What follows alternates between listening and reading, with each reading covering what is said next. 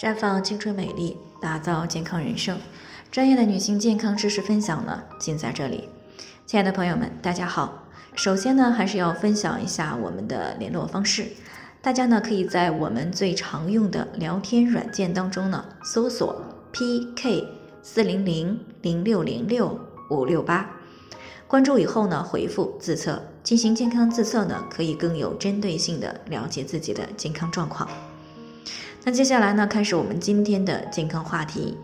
诱发乳腺增生、乳腺结节的生活饮食习惯，你占了几个？那听众呢，傅女士过来咨询呢，说自己最近体检发现了双侧的乳腺增生，右侧呢还有两个小的结节，可是自己呢明明也没有吃什么特别的东西，怎么就有了这些个问题呢？那相信生活当中有这样疑问的呢，不止她一个人。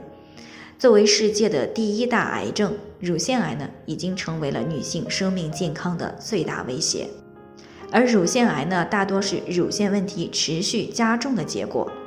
那总结起来呢，一般有这样一个过程：先是由正常的乳腺发展为乳腺增生，然后呢，再由乳腺增生逐渐的发展为乳腺结节或者是囊肿。持续下去呢，会由一级、二级结节发展成为三级、四级结节。那如果这个时候还不进行干预，再持续下去的话，那会大大的增加乳腺癌变的概率。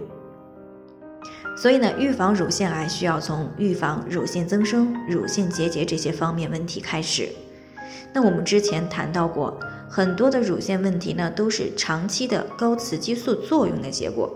所以呢，预防乳腺增生、乳腺结节，除了遗传因素以外，主要需要从生活、饮食、作息以及心理状态等方面做出调整，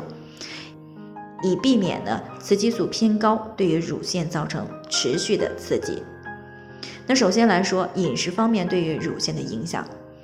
研究又显示呢，如果长期的高脂肪饮食，或者是长期饮食过量又缺乏运动，会造成脂肪的超标，而脂肪呢是合成激素的前提物质。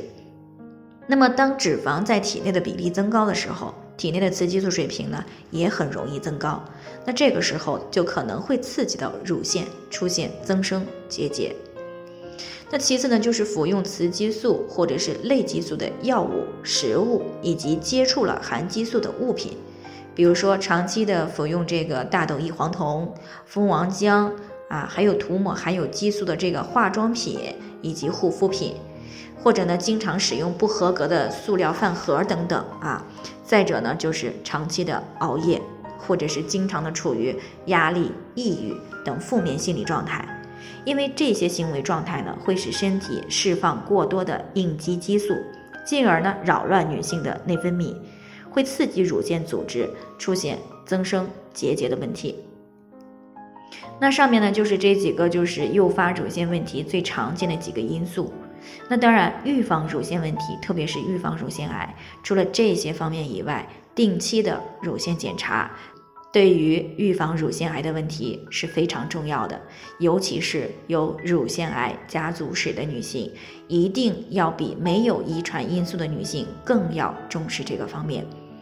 因为有乳腺癌家族史的女性，一般出现乳腺问题的年龄会更小，而年轻女性呢，往往会觉得自己哎年轻啊，容易放任乳腺方面的早期问题。那在遗传基因的作用之下呢，这样持续下去，很可能年纪轻轻就出现严